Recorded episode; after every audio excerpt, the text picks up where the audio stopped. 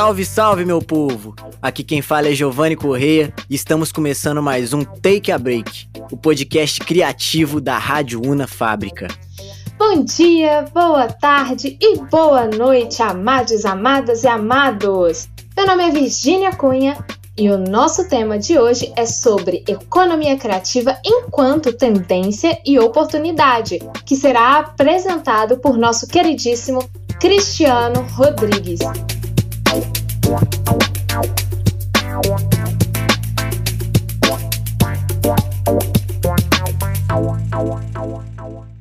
Olá, pessoas! Salve, salve! Aqui quem vos fala é Cristiano Rodrigues, abrindo os trabalhos de mais um podcast Take a Break da Rádio 1 na Fábrica.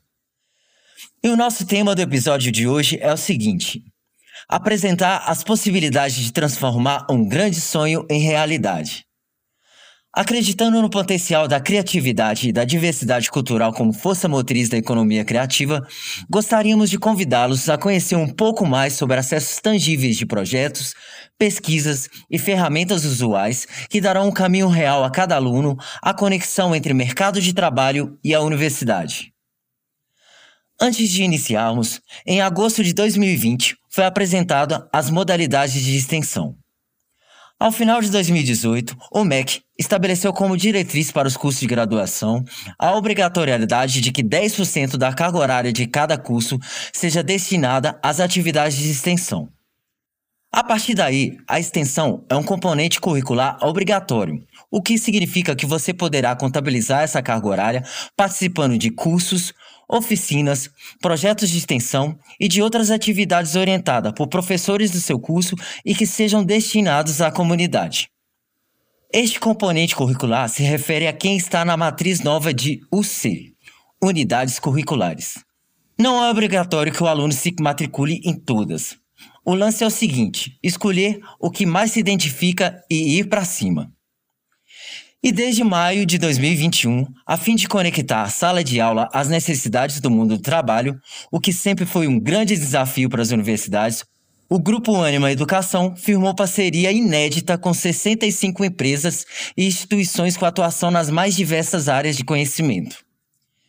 E para enriquecer mais ainda esse bate-papo, teremos a honra de conversar com a professora Joana Menicone.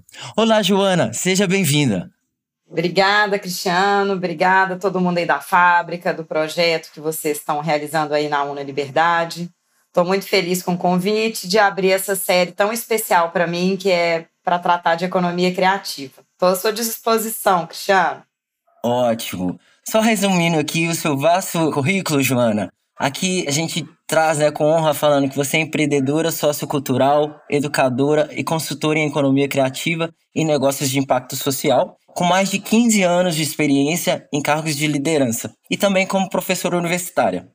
Então vai contribuir muito com o nosso podcast. E a primeira pergunta que a gente tem aqui é: o que é economia criativa, Joana? Essa pergunta parece simples, mas ela não é. Tá? É assim, eu acho que assim, vamos pensar um, uma definição assim de quando que a gente começa a usar esse termo, né? Esse é um termo que ele vem cunhado, assim, desde o final dos anos 90 e vem ganhando força. É, ele não sai de uma reflexão necessariamente acadêmica e teórica, mas ele sai de uma prática. Isso é muito interessante a gente olhar para a economia criativa a partir disso. Economia criativa é um conceito que é um terreno de disputa. O que, que significa? Você tem várias formas de olhar para essa ideia. Então, assim, a gente vem muito no primeiro momento vindo ali dessa conversa, vindo da Inglaterra, falando numa perspectiva das indústrias criativas. E aí a gente vai tendo essa pauta entrando na UNCTAD, né, que é o órgão das Nações Unidas que trata dos tratados comerciais entre nações, de como que a gente vai então pensar a economia criativa num âmbito de trocas mais globais. E aí a gente tem que falar do global em relação ao local. E por isso que é um terreno de disputa, porque o conceito que a Inglaterra traz vai privilegiar os processos criativos da Inglaterra, que é diferente, por exemplo, dos processos criativos encampados no Brasil, que é diferente do da França, que é diferente da Itália, que é diferente da Tailândia ou diferente da Coreia, falando aí em alguns lugares para a gente observar como que a economia criativa acontece. De uma forma bem resumida, e eu acho que é para um ponto de partida para a nossa conversa, para o entendimento de quem está nos escutando, É, a gente chama de economia criativa todos aqueles processos econômicos que têm como ativo, ou seja, como tem recurso principal a intelectualidade. Então, o que, que seria isso? O que, que eu pego que está aí no meu território, o que, que eu trago, que a cultura digital traz para a gente, né? Porque ela conecta a gente mais, ela permite processos mais globalizados de produção e de consumo cultural, né? mas não só cultural, mas de resultados daquilo que o homem inventa e que por isso tem um valor que é intangível. Então, assim, por que, que um filme A tem mais público e gera mais receita do que um filme B?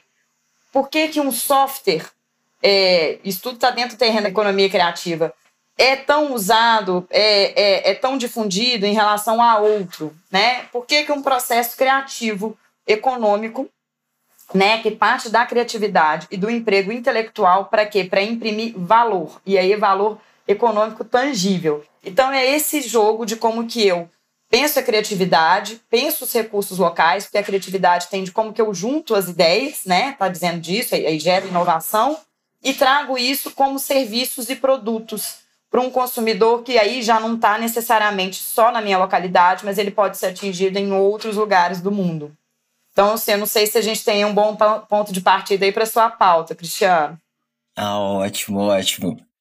Joana, pensando no mercado atual, nos diferenciais que precisamos ter como profissionais dentro de organizações ou como empreendedores, com a sua experiência nesse mercado, como você enxerga a economia criativa enquanto oportunidades e desafios? Bom, é, é um tanto de assunto aí nessa pergunta, né? Eu acho que assim, então vamos lá, acho que quando eu comecei minha carreira profissional não existia esse termo, ele estava, a gente logo depois veio uma discussão em torno de economia criativa, economia da cultura, mas o que, que eu acho, assim, voltando um pouco para o passo que você está falando aí, gerar inovação e empreender, né? Eu acho que essa ideia do empreendedorismo, primeira coisa aí para quem está nos escutando, não é só abrir um negócio, né? Acho que a gente precisa pensar o empreendedorismo como uma atitude ativa em relação ao mundo. Então, o empreendedor, e eu, pelo exemplo, né, demorei um pouco para me entender nesse lugar, porque eu não necessariamente eu gerava negócios tradicionais, mas o empreendedor, ou essa atitude empreendedora, vamos falar assim, que eu acho que é melhor, é eu observar o mundo, é observar quais são as soluções que poderiam ser inventadas, né? Ou, ou que tipo de problemas as pessoas estão tendo, e às vezes são pequenos problemas, e às vezes são problemas maiores. O que eu vejo a grande dificuldade porque a gente quer atingir os problemas maiores, mas a gente precisa aprender a compartimentar ele em pequenos probleminhas. Então, a primeira coisa é observar isso. E ali eu começo a ver oportunidades. As oportunidades têm aquelas pequenas e grandes soluções que podem ser inventadas, e quais são os recursos que eu tenho à mão? E a ideia de recurso é, não é necessariamente eu ter dinheiro. Claro, recurso financeiro é muito importante na nossa sociedade, mas às vezes, e aí é muito do lugar que eu venho do, da área social, é você ver o seguinte: quem são os atores que estão em torno desse problema ou dessa questão? O que, que eles precisam gerar? Como que eu junto todo mundo? Para em todo mundo pensar junto um projeto comum, uma solução comum. Então, isso pode ser feito dentro de uma empresa, quando você está dentro de uma empresa. Então, assim, quem é esse profissional da inovação? Às vezes, muitas vezes, aquela pessoa que sabe que pode fazer aquela, aquele jeito que todo mundo tem feito de um jeito melhor e mais fácil, ou que vai render mais tempo, ou que vai render mais resultados. Então, é, falar de empreendedorismo é, primeiro, identificar as demandas, as oportunidades, né? E muitas vezes isso não está fácil de identificar. As pessoas sentem a dor no cotidiano, mas não pararam para pensar como solucionar aquilo. Segundo, observar quem está naquele território, quem está em torno daquilo ali que você pode juntar para criar uma solução que seja colaborativa. Daí que a gente está falando que a inovação e a economia criativa, ela parte de criatividade, mas ela tem um eixo que é muito importante, que é o da diversidade. Né? Já está comprovado, isso aí não é fala de quem está só na área cultural, por exemplo, que é da onde eu saio, né? Mas eu preciso de diversidade, ou seja, eu preciso juntar equipes multidiversas, equipes que têm pontos de vistas diferentes, trajetórias de, de vidas diferentes, para que elas possam olhar para um problema que é complexo e contribuir cada uma delas. E aí, para eu trabalhar com a diversidade, não é só eu contratar a pessoa, não é só chamar a pessoa, mas eu tenho que dar escuta e voz de participação para ela. E aí que a gente tem um outro eixo que é muito legal, que é pensar colaboração. Então a gente está cada vez mais, isso é um tema muito forte para o século XXI, né? É por isso que a gente fala assim, a economia criativa ela não é tendência, ela é fato. Porque a gente está saindo de uma transformação industrial para ir para uma lógica de serviços, e isso é, em serviço eu preciso ter muita mão de obra intelectual e eu preciso ter colaboração. Menos competição, mais colaboração. Ótimo, ótimo, Joana. Dá voz aos atores, né? Seguindo aí nas nossas perguntas, qualquer material, projeto que uma empresa crie não é exclusivo por muito tempo. Isso também é válido para empresas de economia criativa ou elas conseguem se manter inovadoras devido à característica do segmento? Quando você fala é, de se manter, me veio aqui uma discussão que é essencial. Talvez eu esteja fugindo um pouco da pergunta e qualquer coisa você me puxa, tá, Cristiano? Mas quando você fala disso, assim, quando a gente está sofrendo, é, a gente está exatamente por uma mudança de pensamento de sociedade, né? Isso está muito forte e até o momento que a gente está vivendo da própria pandemia tem acelerado alguns processos que já se apontavam como tendência, né? Então acho que uma discussão que é bem interessante aí, que é o seguinte: não faz muito sentido se eu estou falando de colaboração e se eu estou falando de inovação e de criatividade, isso tem que acontecer em rede. E aí tem uma coisa que é central nessa discussão sobre economia criativa é a questão da propriedade intelectual. Então, assim, se antes eu tinha lá, eu inventava alguma coisa, como se fosse original, ia lá e patenteava. Só que quando a gente vai ver esse sentido, ele é excludente, vocês entendem? Porque, assim, para eu patentear, primeiro, eu tenho que dominar é, a regra do jogo. Quem domina a regra do jogo é quem está mais próximo de inventar a própria regra do jogo. E a gente está falando de um mundo em que essas regras elas não, não acontecem de forma igualitária, né? Elas estão normalmente concentradas na quem está no centro da produção, né? Quem está no centro dessa lógica, por exemplo, industrial. Daí a gente volta um pouco para o caso da Inglaterra, né? Por que, que o modelo da Inglaterra eles não nos atende completamente? Porque ele é um modelo excludente, porque ele fala de patente e porque ele fala que tem uma pessoa dentro desse processo criativo que é mais criativa que as outras. Isso não faz muito sentido para o mundo que a gente está vivendo a gente está vivendo um mundo, e essa é a grande discussão que a gente tem que ter, é se o conhecimento é da humanidade, como eu vou patentear esse conhecimento?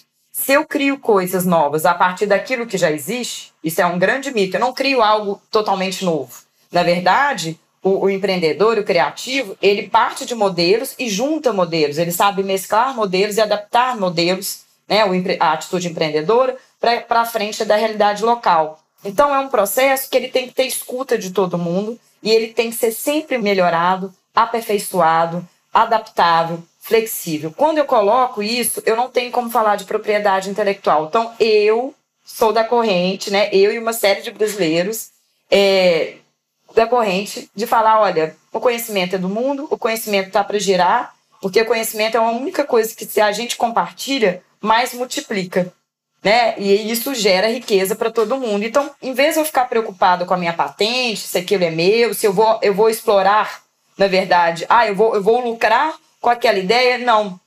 Na verdade, todo mundo ganha quando mais ideias são proliferadas. Todo mundo ganha quando a rede está melhor. Então, é a grande lógica, né? Para falar de economia criativa, a gente tem que falar de é, economia colaborativa, a gente tem que falar de trocas e compartilhamentos, a gente tem que falar de ganha-ganha, a gente tem que falar de um mundo que, assim, se você ganha, eu ganho. Então eu não lucro necessariamente porque eu ganho em cima de você, né? Mas porque você ganhando, a gente fica mais forte juntos. E é uma economia que gira mais, é mais gente consumindo, é mais gente produzindo e é mais gente ganhando junto.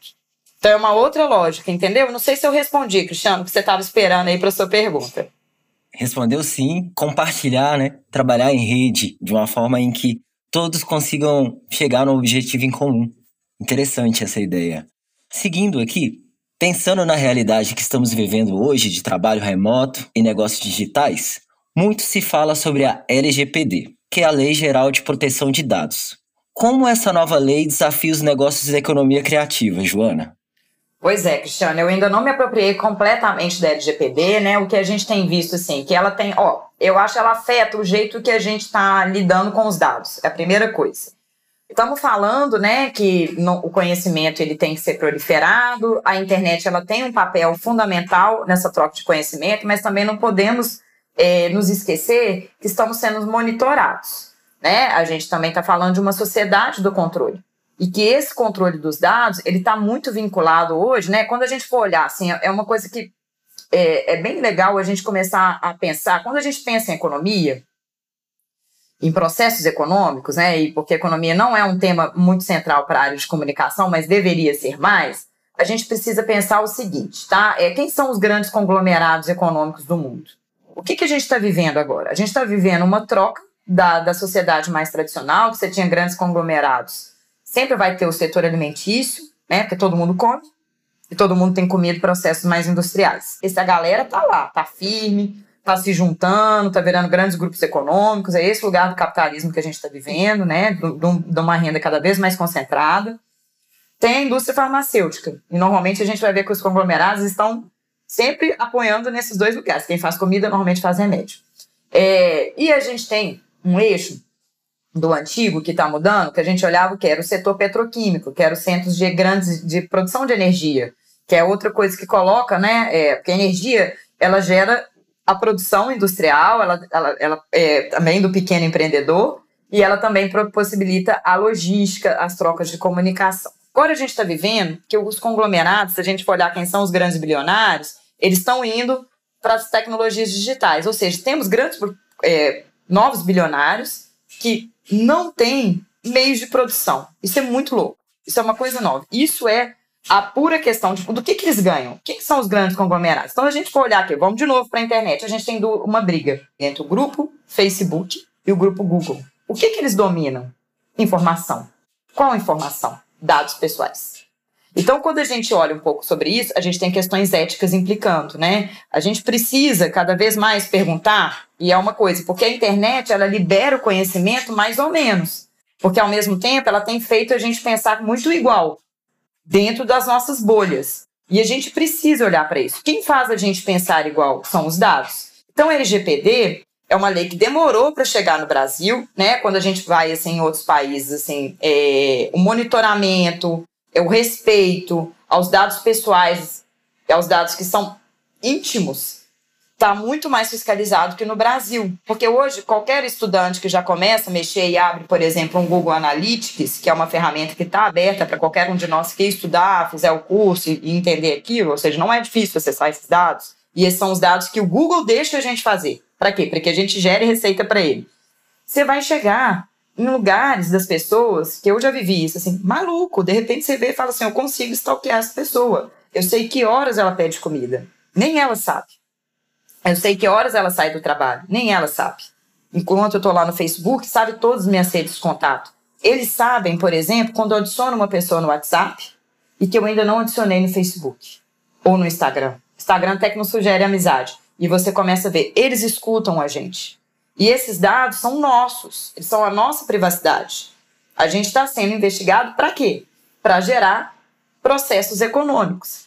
A partir de quê? Do jeito que a gente pensa. Então a LGPD, na verdade, ela vem tentar colocar um pouco de freio. Vai impactar os negócios? Vai, porque a gente também está falando de uma economia criativa que está muito calcada em pequenos empreendedores, microempreendedores, e que a gente precisa observar isso, porque a gente se vale desses lugares, né? Mas a gente também como é porque assim, a LGPD ela vem na verdade impactar um pouco esse pequeno empreendedor, que hoje a gente usa para fazer o marketing digital.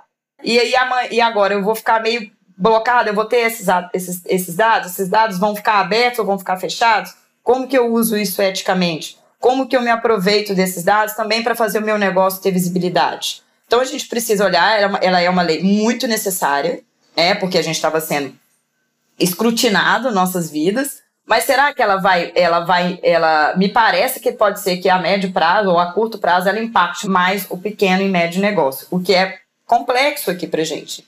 Então, assim, terá impacto para a gente? Sim. Ela é uma lei que precisava existir? Sim. Será que é a melhor lei que nós lançamos? Não sei. Né? Porque pode ser que ela cause distorções econômicas também. A gente precisa observar para isso. Ah, ótimo, ótimo. É, trazendo agora para a perspectiva dos universitários que se interessam pela área, como eles podem incrementar o seu desenvolvimento e inserir-se na economia criativa? Olha, Vamos lá, uma boa pergunta, Cristiano, porque a gente está falando, né? E assim, a gente falou da colaboração e a gente não falou um pouco desses desafios, né? Eu acho que a primeira atitude, e aí eu tô até em sala de aula nesse semestre com a UC de Negócios da Comunicação, que para mim traz uma discussão muito pertinente, né? E a gente vê que isso ainda às vezes está meio distante do universitário, né? O que a gente vê, e aí é a primeira coisa, porque a gente está falando de um modelo de. O que é paradigma? É um modelo mental, né? Está sendo muito falado hoje na chancela do mindset. Então a gente está falando de uma área que tem muitos neologismos e que às vezes puxa essa, essa cultura de inovação muito vinculada com um modelo de negócio específico que é startup. E, particularmente, eu acho que o modelo de startup ele nos traz ferramentas de metodologia ágeis, de design thinking, modos de fazer, modos de pensar e, atualizar o negócio que são mais dinâmicos, isso é muito legal. Mas pensar em startup é pensar em escala, é pensar numa solução tecnológica, tá? Isso é central. E, para às vezes, para a gente da comunicação, até pelo jeito que a gente estuda, a gente não estuda tanto a tecnologia, mas a gente estuda como que as pessoas interagem uma com as outras, como que a sociedade é atualizada, se reconhece em trocas interacionais que passam pelo universo da tecnologia e tem passado cada vez mais. Voltando para o universo do universitário, assim, o que, que eu acho? A primeira coisa é desenvolver essa atitude. Né? É entender, gente, que assim, emprego é uma coisa que vai existir, mas ela vai coexistir e já está coexistindo com novas relações de trabalho. Né? Isso era dito, novas relações de trabalho, quando eu fiz a minha faculdade no final dos anos 90, comecinho dos anos 2000. Hoje ela já é dada. O que, que são essas novas relações de trabalho? É que eu tenho um emprego, mas eu vou ter que ter outros projetos paralelos, e às vezes eu também vou saber entender, negociar melhor nesse mundo do trabalho. Então a primeira atitude que eu acho que os alunos universitários precisam entender é que não tem hora para começar essas experimentações e que elas têm que ultrapassar o espaço de sala de aula. Né? Esse é o primeiro ponto. Para isso, a gente precisa ter uma atitude de autonomia. O que, que é autonomia? Escolhas. E entender que eu tenho que trabalhar meio duro, sabe? O que, que é esse trabalhar duro? Assim, não é que as coisas vão vir dadas mais do que eu pegar modelos, claro, eu posso pegar modelos, mas eu preciso inventar modelos. Então é criatividade, autonomia, colaboração.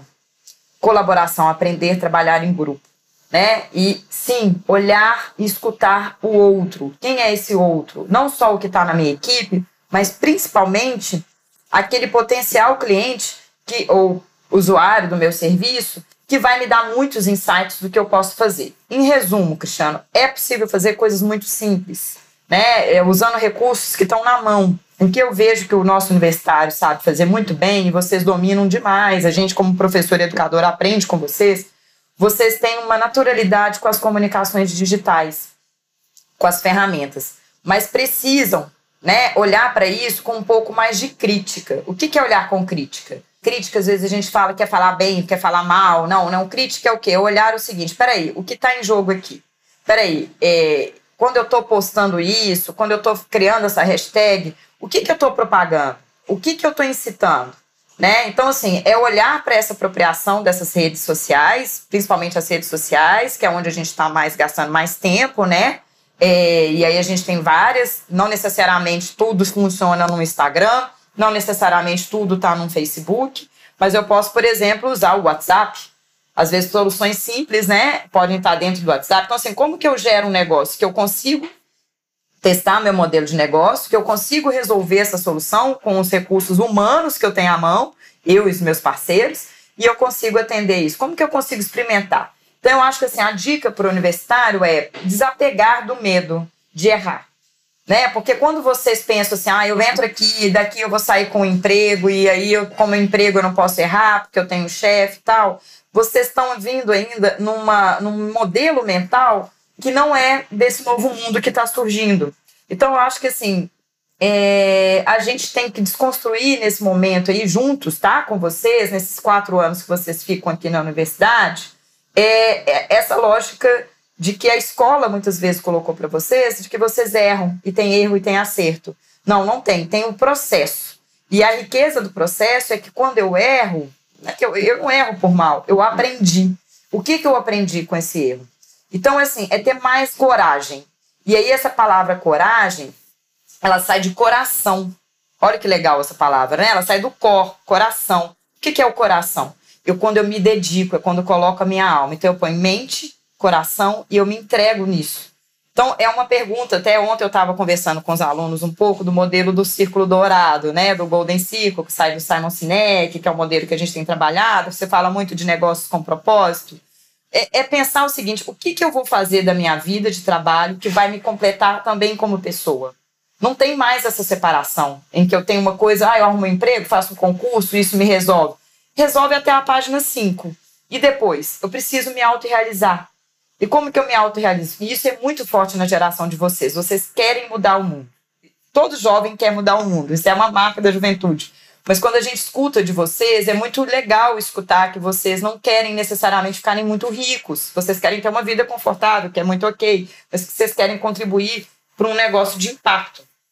Né? O que, que esse impacto? Ele pode ter um impacto no nível social, um impacto no nível eh, ambiental e impacto no nível econômico. Né? Então, assim, a gente tem falado agora, em vez de sustentabilidade, tem entrado um novo conceito que é o da regenerabilidade Primeira coisa que a gente precisa para regenerar esse mundo é recuperar as nossas relações comunitárias, sociais.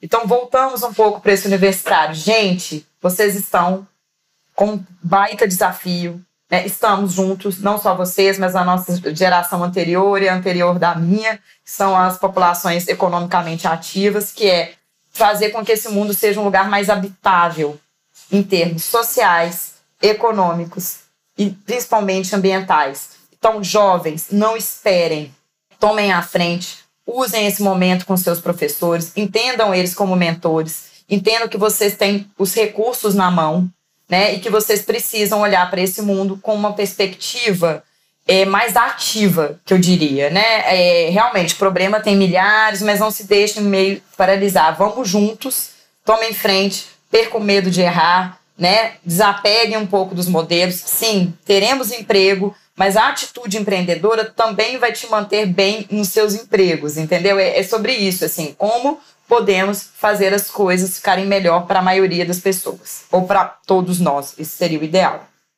Show de bola, Joana. Seguindo aqui, sem medo de errar, você acredita que nessa modalidade acadêmica da nova regra do MEC, onde 10% da carga horária total do curso seja destinado às atividades de extensão, a contribuição para o desenvolvimento dos alunos quanto à perspectiva da economia criativa vai ser maior? Totalmente, né? Se a gente está falando ali, né? Voltando na nossa primeira, com, primeiro ponto da nossa conversa. Se a economia criativa é um conceito que sai de uma prática, ela sai das relações, é mais do que da, de uma teoria. Agora, assim, olhando para essa prática, a gente vai teorizando, né? É, como todo conceito, na verdade, né? É, falar de extensão, eu sou apaixonada com a extensão. Claro, a gente está falando da indissociabilidade do ensino, pesquisa e extensão, né? Tem uma tríade ali. Mas o que a gente via dentro do, do, do campo universitário, né? Dentro da, da, das universidades mais das, do ensino privado, particular privado, é, pago diretamente pelo aluno, e não pelo contribuinte, a gente vê um foco muito grande no ensino, que é claro, é a entrega imediata. Quando a gente vai para um, um âmbito do, das faculdades públicas, que são pagas pelos contribuintes e pagas caro, viu, gente? Caro. Essa história, ah, eu estudei de graça, estudou não. E aí eu achava assim, tem um foco na pesquisa, porque é como que os, ah, o próprio ambiente se estrutura, né? A partir de um, de, um, de um processo seletivo de professores, docentes e discentes muito ancorados na pesquisa. E a extensão, ela é o braço em que, primeiro, você atualiza a pesquisa, atualiza o ensino, complementa o ensino, possibilita que o ensino seja aplicado e, mais do que isso, você devolve para a sociedade. Você conecta a universidade com a comunidade. Quando a gente fala desse campo da economia criativa e fala dos processos de ensino aprendizagem, até no âmbito aqui da Anima, né, da UNA e dos alunos da Anima como um todo, é a hora que a gente está falando de um, um projeto pedagógico que trabalha com a metodologia ativa de aprendizagem, né, das metodologias de aprendizagem ativa, que coloca um aluno, né, olha só, o que é exigido do nosso aluno? Uma autonomia, né, e o professor como inspiração. E aí, beleza, eu estou ali teorizando, né, porque quando a gente está dentro de uma unidade curricular, a gente está trazendo cases prontos, a gente está dando exemplos para vocês, às vezes vê até a dificuldade que vocês têm um pouco de levar isso para o mundo real. Quando a gente entra com a prática da extensão, para vocês é ótimo. Vocês começam a pegar casos do mundo, casos reais que vocês vão ter que aplicar soluções criativas.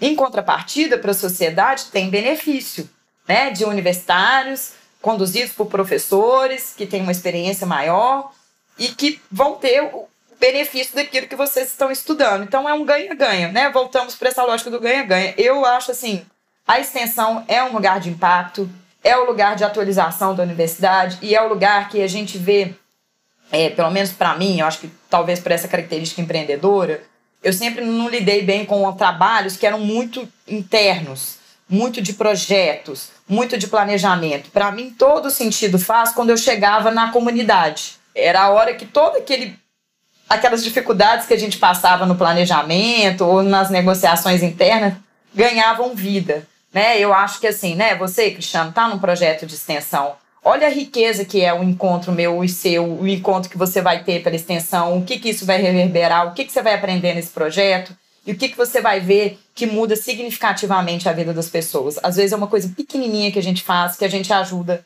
alguém a estabelecer melhor um negócio, a, a ter mais confiança no negócio que está pensando, né? ou a inventar algo novo, se sentir autorrealizado.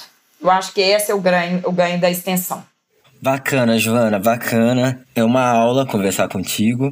E, Joana, para a gente encerrar, qual sua dica para o aluno ou aluna que está escutando esse podcast agora e querem se aproximar da economia criativa, aproveitando as ferramentas e oportunidades dentro da sala de aula e da universidade? Eu acho que, nossa, é uma pergunta complexa, né? Como começar a se aproveitar? Eu acho que é se aproximar do tema vamos estudar, entender melhor um pouco, tem muito gráfico, assim, um lugar que eu dou de dica para vocês, e aí depois você pode colocar aí no rodapé do, do podcast, é procurar muito o, o Observatório Cultural do Itaú Cultural. Ali eu acho que a gente tem um, é um conteúdo gratuito, com pesquisas, aí tem pesquisa acadêmica, tem pesquisas quantitativas também que eles fazem, tem vídeos e tem muito material para você começar a se aproximar. Tem um repositório ali do, do Observatório do Itaú Cultural.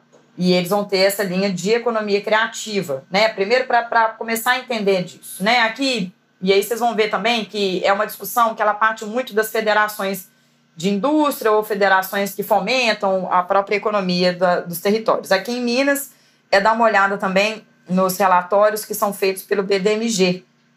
Tá? O BDMG Cultural tem feito isso, eu já participei de algumas mesas redondas para construções de políticas, né? É, de políticas públicas e políticas de fomento, não só públicas, mas que puxam por isso.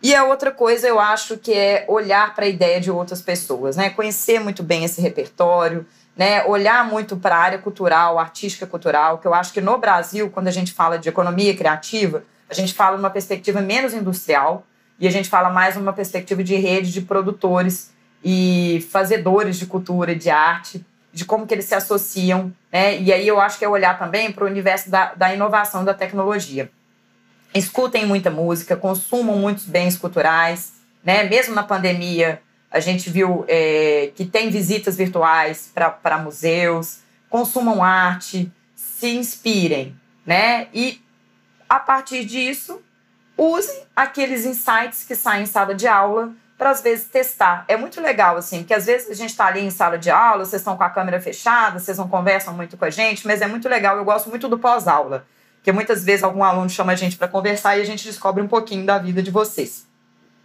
Tem alunos e alunas já com soluções de economia criativa acontecendo, né? E aí a pessoa vai lá, sabe fazer um crochê, faz um artesanato e, e, e pensa isso como que, em vez de fazer a série, né? Fazer o, o é, um Mikumi, eu acho que chama, tá todo mundo fazendo igual, inventa um personagem diferente, coloca um ponto, customiza uma roupa e começa a vender no Instagram.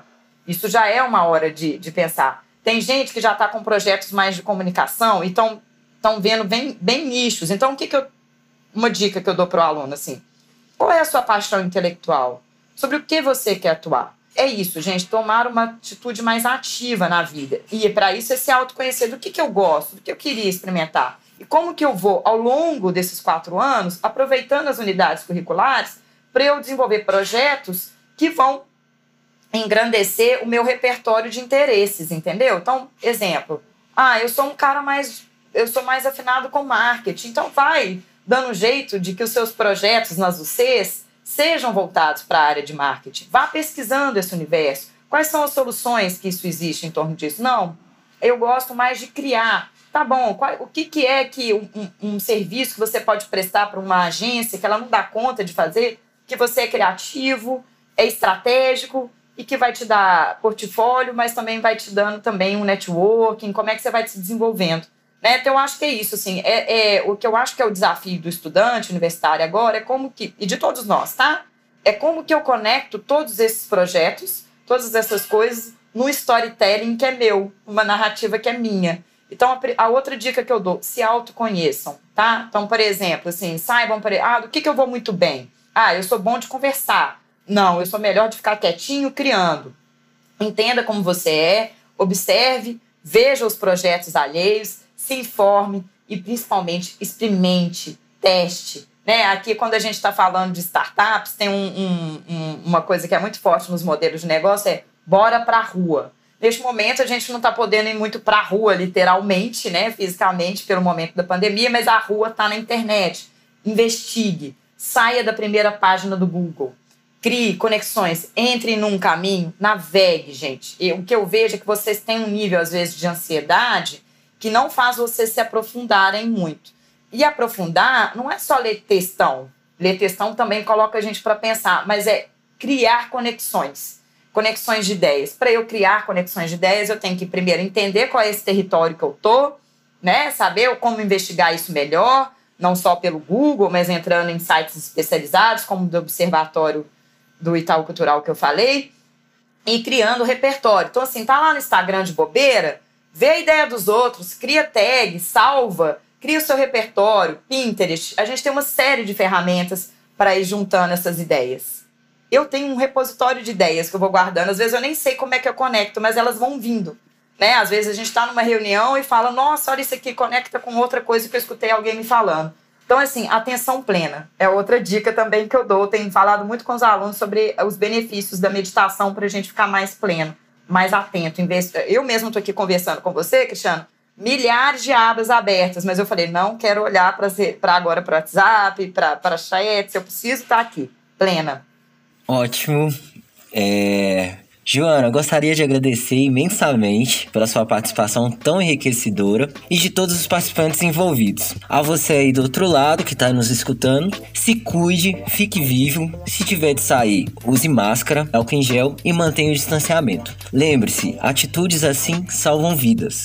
Sou Cristiano Rodrigues, da Rádio Una Fábrica. É um prazer inenarrável falar com vocês e já deixo o convite para ficarem ligados nesse super novo canal que está estreando para ficar junto com vocês. Valeu, pessoal. Até breve. Joana, quero deixar aí para você as últimas palavras para despedir aí do nosso pessoal que está aí do outro lado escutando. Olha, eu gostei demais da conversa. Eu desejo vida longa para esse projeto, baita responsabilidade e doida para acompanhar aí quem mais vem conversar com vocês desse tema que me instiga tanto, que nos instiga tanto, que é essa possibilidade de criar o nosso mundo, né, na economia criativa. Obrigadão, gente. Show de bola, valeu, Joana. Abração, até breve. Até breve. Esse podcast conta com o apoio da Fábrica, Núcleo de Economia Criativa da UNA, e do João Vitor Rocha, do arroba Casa do Podcaster.